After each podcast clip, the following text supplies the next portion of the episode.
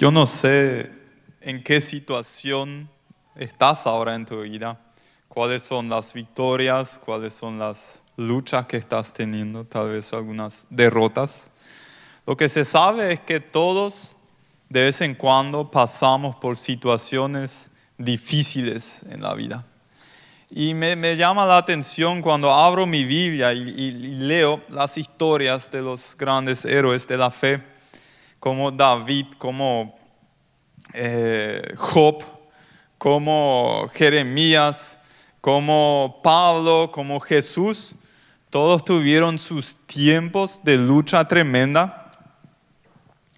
Y eh, eso es lo bueno para nosotros cuando yo me encuentro en un tiempo donde me cuesta ver la luz al final del túnel. Tengo unos cuantos de esos modelos en la Biblia que me ayudan y que me guían a encarar de manera sabia y aprovechar, no desaprovechar el dolor en mi vida. Cada dolor es una oportunidad, no da gusto, pero es una oportunidad para crecer. Y hoy quiero ver con ustedes un texto de 2 Corintios capítulo 1, donde el apóstol Pablo escribe desde una situación de, mucho sufrimiento y nos vamos a dar cuenta al leer el texto después de 2 Corintios 1. Y algunos dicen que Pablo escribió sus cartas más con lágrimas que con tinta. ¿Sí? Y eh, esta es una de, las cartas donde él abre su alma, abre su corazón y le muestra a la iglesia en, Corinto y a la iglesia en Concordia hoy lo que estaba pasando por su alma y cómo él estaba lidiando con un sufrimiento en su vida. Y les invito a los que prendieron o abrieron su Biblia que me acompañen en, la lectura de 2 Corintios 1, el 3 al 9, y después quiero sacar cinco verdades que nos ayudan a lidiar con nuestra propia lucha, con nuestra propia batalla. Y eso es lo bueno acá. Pablo habla de su batalla, de su lucha, de su sufrimiento en el cual está, sin mencionar los detalles. No sabemos exactamente a, qué se refiere. Y, eso es lo bueno. Porque ahí yo puedo poner mi lucha en ese texto y vos podés poner tu lucha en ese texto y sacar esas verdades que después vamos a observar más de cerca y aplicar a tu vida. Porque no, no, no, no depende de, cuál es tu tipo de sufrimiento, esas verdades son aplicables para, para cada uno de nosotros. Leamos a partir del versículo 3 al versículo 9. Alabado sea el Dios y Padre de nuestro Señor Jesucristo, Padre misericordioso y Dios de toda consolación. Es interesante, estando en pleno sufrimiento, él comienza alabando. ¿Sí? ¿Sí? El, alabar a Dios es más una actitud, una decisión que un sentimiento. Muchas veces, sí, a veces sí tenemos ganas de alabar y, y seguimos a nuestros sentimientos, pero a veces hay que comenzar a alabar y después vienen también los sentimientos. Y Él está haciendo eso. Él alaba a pesar de estar en un tiempo difícil en su vida. Y después sigo leyendo en el versículo 4. ¿Quién nos consuela? Y pongan atención, ¿cuántas veces aparece la palabra consolar o consolador eh, o algo parecido? ¿Quién nos consuela en todas nuestras tribulaciones para que, con el mismo consuelo que de Dios hemos recibido, también nosotros podamos consolar a todos los que sufren? Pues, así como participamos abundantemente en los sufrimientos de Cristo, así también por medio de Él tenemos abundante consuelo. ¿Alguien está llevando la cuenta? Si sufrimos, es para que ustedes tengan consuelo, otra vez, y salvación. Y si somos consolados, es para que ustedes tengan el consuelo que los ayude a soportar con paciencia los mismos sufrimientos que nosotros padecemos. Firme es la esperanza que tenemos en cuanto a ustedes, porque sabemos que, así como participan de nuestros sufrimientos, así también participan de nuestro consuelo. Hermanos, no queremos que desconozcan las aflicciones que sufrimos en la provincia de Asia Estábamos tan agobiados bajo tanta presión que hasta perdimos la esperanza de salir con vida. Nos sentíamos como sentenciados a muerte, pero eso sucedió para que no confiáramos en nosotros mismos, sino en Dios que resucita a los muertos. ¿Cuántos consolador, consuelo eh, han contado? Nueve, exactamente. Yo, yo llegué a nueve también, ¿sí? En apenas, ¿cuántos son? ¿Seis versículos o siete? En nueve veces consolador. Mucho habla de sufrimiento y en medio del sufrimiento el consuelo. Hoy quiero sacar cinco verdades y te quiero invitar. Hay hay, varias maneras y actitudes con las cuales podemos acercarnos a un texto bíblico. Una actitud con la cual podrías estar hoy, tal vez, yo no sé, es, bueno, voy a leer este texto, lo voy a entender con mi mente y voy a aceptar que hace dos mil años en la vida de Pablo y la iglesia sucedió eso y que experimentaron ese consuelo en medio de su sufrimiento. Hasta ahí. Y hay una segunda opción, una segunda actitud con la cual me puedo acercar a este texto. Sí, yo quiero entender lo que pasó en aquel entonces, pero no me quiero quedar ahí. Yo quiero aceptar y quiero reclamar ese consuelo para mi vida. No es necesario que salgas de este culto sin consuelo, que vayas por tu vida sin consuelo, porque el consuelo es una promesa de Dios, especialmente en los tiempos difíciles. Por eso después vamos a abrir un espacio donde vamos a tener gente y te vamos a invitar a que dejes orar por ti. Eh, hace bien, hace muy bien. A la tarde ya hicimos y yo me fui a una de esas personas y oraron por mí. Hace bien cuando las personas oran por nosotros. Pero vamos a hablar más de eso más, tarde. Vamos a la primera, la primera de las cinco verdades. Y la primera no es, no es muy romántica, digamos. ¿sí? Dios quiere que hasta cierto grado soportemos los sufrimientos. Dice ahí en el versículo 5, pues así como participamos abundantemente en los sufrimientos de Cristo. ¿Mm? Y después un poquito más tarde, en el versículo 6, es para que ustedes tengan el consuelo que los ayude a soportar con paciencia los mismos sufrimientos que nosotros padecemos. Acá habla de no desquitarnos lo más rápido posible de los sufrimientos de la, vida. Hay, hay por lo menos tres, tres maneras con las cuales puedo encarar un tiempo de sufrimiento. Un grupo de gente niega el dolor que siente en el alma. Si traga todo, hace como si no, no pasa nada. El tema es que acumular eso algún día va a afectar tu salud y, tus relaciones. ¿sí? Hay una segunda manera de enfrentar el dolor. Es eh, como anestesiarlo anestesiarlo. Y hay, muchas maneras de hacerlo. Una vez un, psicólogo, un terapeuta, me, comentó que las personas que dejan de fumar muchas veces engordan. ¿Por qué? Porque cuando fumaban, cuando fuman las personas más? Cuando están nerviosas, ¿sí? O cuando sienten tensión o cuando sienten dolor. Ahí, ahí tratan de calmar su ansiedad con el cigarrillo y cuando dejan de fumarlo necesitan algún reemplazo y comienzan a comer. Se dice que los carbohidratos que están en los panes y en los fideos eh, son llamados los eh, alimentos de, consolación porque dan una sensación de ser consolado pero solamente por 20 minutos. Eh, son, son diferentes maneras de anestesiar eh, el dolor que yo puedo sentir en mi alma. Y hay una tercera, tal vez hay más, pero esa tercera es abrazar el dolor y dejarme quebrantar por el dolor para ir a los pies de Cristo y declarar mi dependencia de Él. Esa es la tercera forma. Y esa es la forma que Pablo nos muestra acá. Cuando las cosas todas van bien en la vida, muy fácilmente olvidamos nuestra total dependencia de Dios.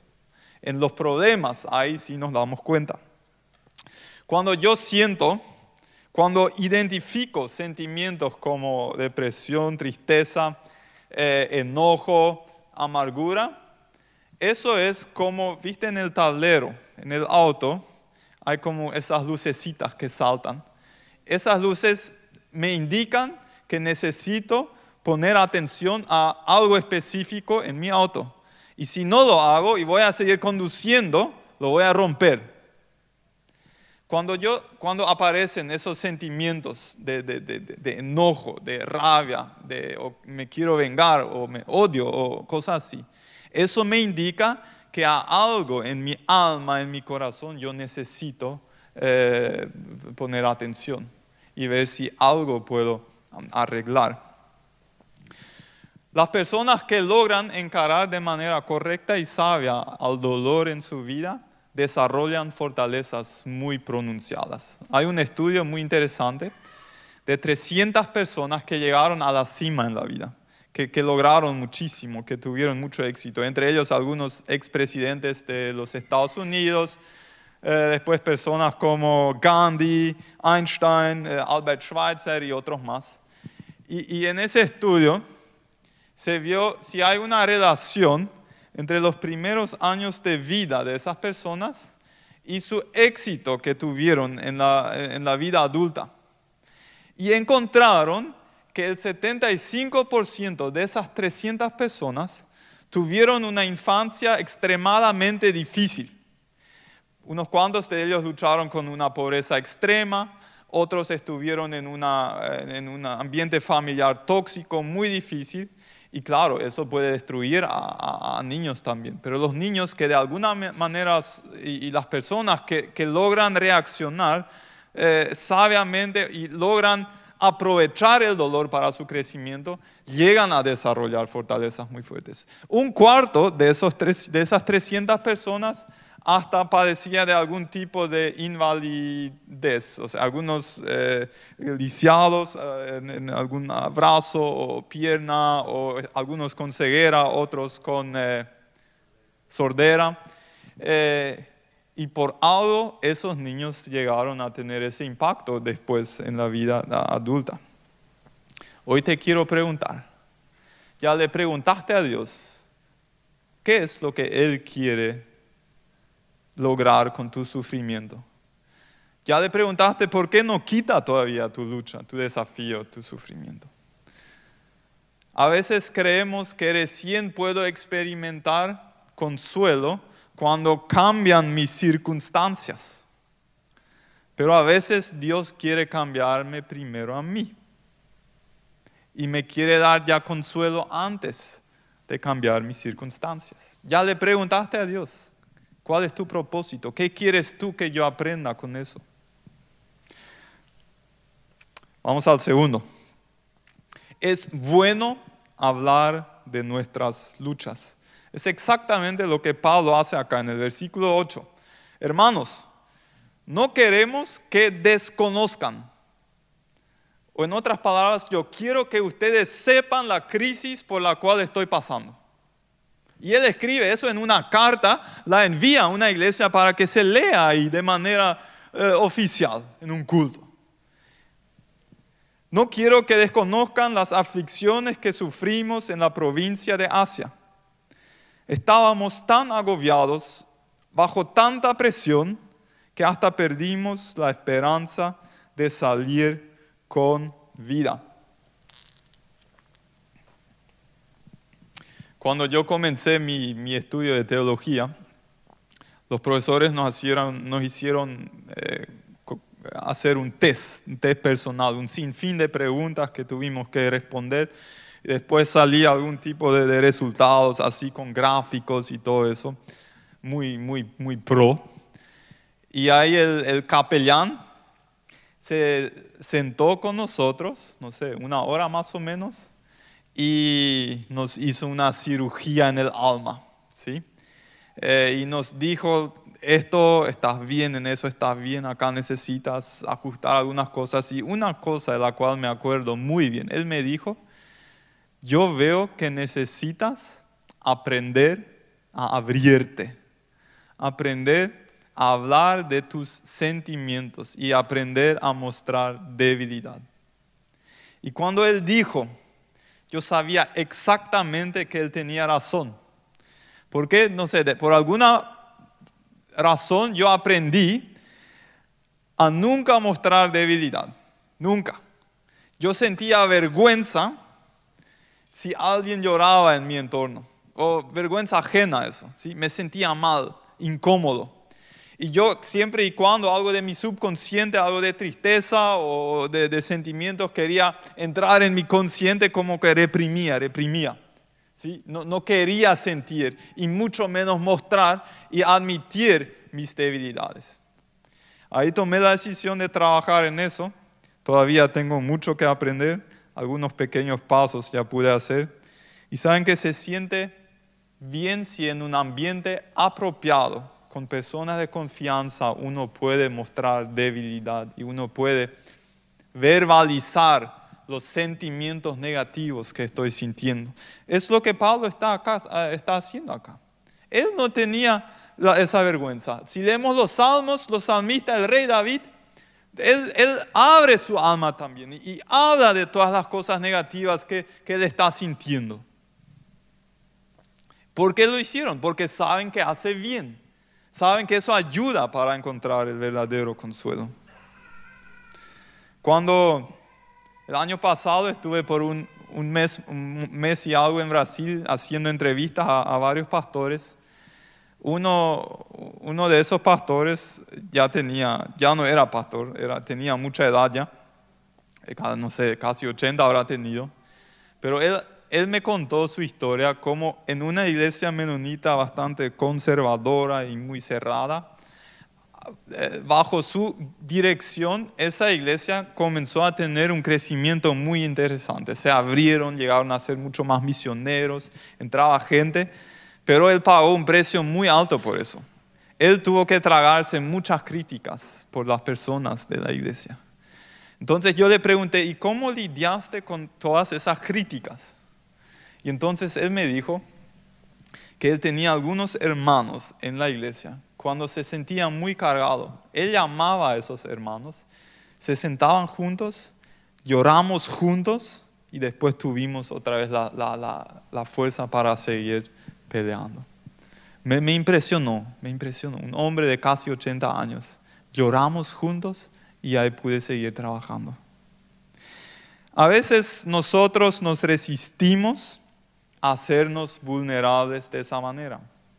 ¿Por qué? Vivimos en una sociedad altamente competitiva, ¿sí? que nos dificulta mostrar nuestras debilidades. Pero lo que pasa es, si vivo bajo la presión de constantemente eh, poner una fachada de, fuerte, de, de, perfecto, yo controlo mi vida, yo, yo, yo, yo sé lo que hago, eso eh, eh, consume mucha energía emocional. Consume mucha energía emocional. Y tarde o temprano va a, llegar el momento en donde el tanque está vacío. Y ahí va a sufrir mi salud y mis relaciones. Las personas que nunca se hacen vulnerables, algún día corren contra la pared. Y ahí la vida les obliga a hacerlo. Cuando nos hacemos vulnerables, ganamos nuevas fuerzas. ¿Por qué? Porque Dios dice que yo levanto al humilde, pero yo resisto al soberbio. Saben que las personas que siempre se muestran fuertes promueven la competencia. Las personas que también muestran vulnerabilidad promueven o cultivan relaciones. Porque en realidad sabemos que le queremos mucho más a las personas que también saben hablar de sus debilidades y saben mostrar debilidades que las personas que siempre se muestran fuertes. Pero ¿qué pasa? ¿Qué me impide hablar yo de mis debilidades? Yo tengo miedo que los otros me van a desacreditar. Pero en realidad pasa exactamente lo opuesto. Entendemos esa, esa mentira que a veces nos quiere impedir abrirnos al hermano, a la hermana, eh, para, hablar de mis tiempos difíciles, para que ore por mí. Vamos al tercero. Los tiempos difíciles nos empoderan para ayudar a los demás. Acá está el versículo 4. Dice así, quien nos consuela en todas nuestras tribulaciones, para que con el mismo consuelo que de Dios hemos recibido, también nosotros podamos consolar a todos los que sufren. Y gracias Rainer y Renate por darme ese ejemplo. Yo no les pedí, pero me tomé la libertad. Muchos de ustedes se acuerdan probablemente del testimonio que ellos compartieron el año pasado, de su vida matrimonial, todas las luchas que tuvieron, eh, las batallas, las crisis, el no quererse más y después sí, por la gracia de Dios, eh, seguir juntos más fuerte que nunca. Y adivinen que, ¿con quién después la gente quería hacer consejería matrimonial? ¿Con nosotros que nos hemos peleado mucho menos que ellos? No. Con ellos. ¿Por qué? Porque saben, si yo estoy teniendo problemas, ellos probablemente me van a entender. ¿Cuáles son los mejores consejeros para gente depresiva? Son los que han pasado por depresión, sí. Es, este es el principio acá. Si Pablo pasó por una crisis, fue consolado y eso eso le capacitó a, ayudar a otros. Y tal vez uno de los propósitos de tu crisis actual es exactamente eso. Dios te está preparando para ayudar a otras personas. Lo que hacen los tiempos difíciles con nosotros es nos obligan a tratar con nosotros mismos. Se cuenta de un rabí que poco antes de su muerte, eh, dijo lo siguiente, cuando era joven yo quería cambiar, transformar el mundo. Cuando llegué a ser un poco más viejo me di cuenta que no era posible, entonces intenté cambiar mi país. Cuando no me salió, intenté, eh, intenté cambiar mi ciudad. Cuando tampoco salió, intenté transformar mi familia. Tampoco salió bien, y hoy en día entiendo que en realidad debería haber comenzado con cambiarme a mí. Y si lo hubiera hecho a una edad joven, probablemente cambiarme a mí hubiera cambiado a mi familia. Y cambiar a mi familia hubiera transformado a mi ciudad y quién sabe, tal vez también al mundo. Entendemos, ¿sí? A veces nosotros queremos transformar el mundo y no entendemos que Dios quiere que comencemos por nosotros. Porque a veces nuestra forma de ser impacta más que lo que estamos haciendo. Vamos al cuarto. En tiempos difíciles crece nuestra confianza en Dios. Versículo 9. Pero eso sucedió para que no confiáramos en nosotros mismos, sino en Dios. Lo que me llama la atención en este texto que hoy estamos viendo es que, viste, Pablo estaba en una situación muy difícil y probablemente había gente responsable de su sufrimiento actual. Pero él no menciona ninguna vez en este texto a esas personas que le hacían sufrir. ¿Por qué?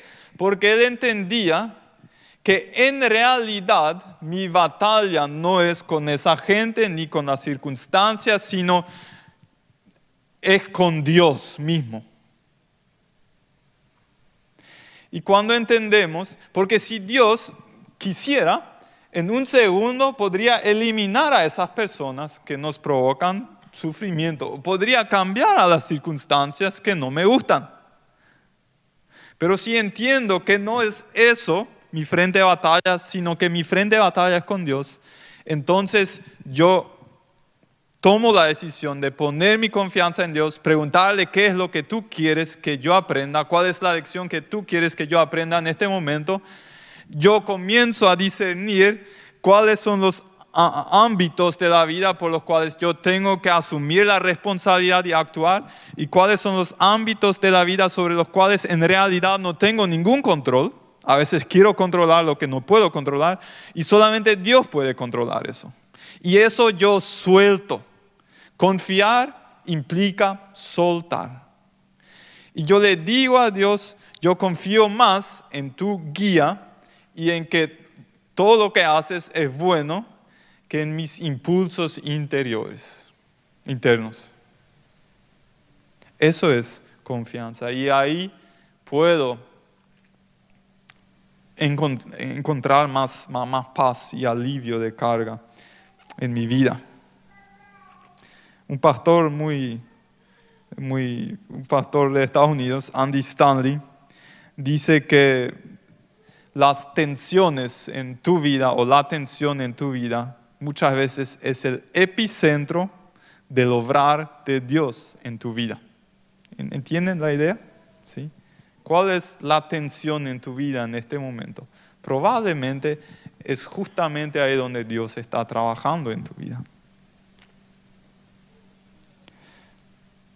Y vamos al quinto. Dios quiere consolarnos. Versículo 3. Alabado sea el Dios y Padre de nuestro Señor Jesucristo, Padre misericordioso y Dios de toda consolación, toda, toda consolación. Y después en el 7, firme es la esperanza que tenemos en cuanto a ustedes, porque sabemos que así como participan de nuestros sufrimientos, así también participan de nuestro consuelo. ¿Sabes qué? Si te va mal en este momento, va a haber mejores situaciones en tu vida. ¿Cuántas veces aparece el término consolador o consuelo acá? Nueve veces contamos. Acá el Padre, Dios Padre, es el consolador. Hay otros textos bíblicos que hablan que el Espíritu Santo es el consolador.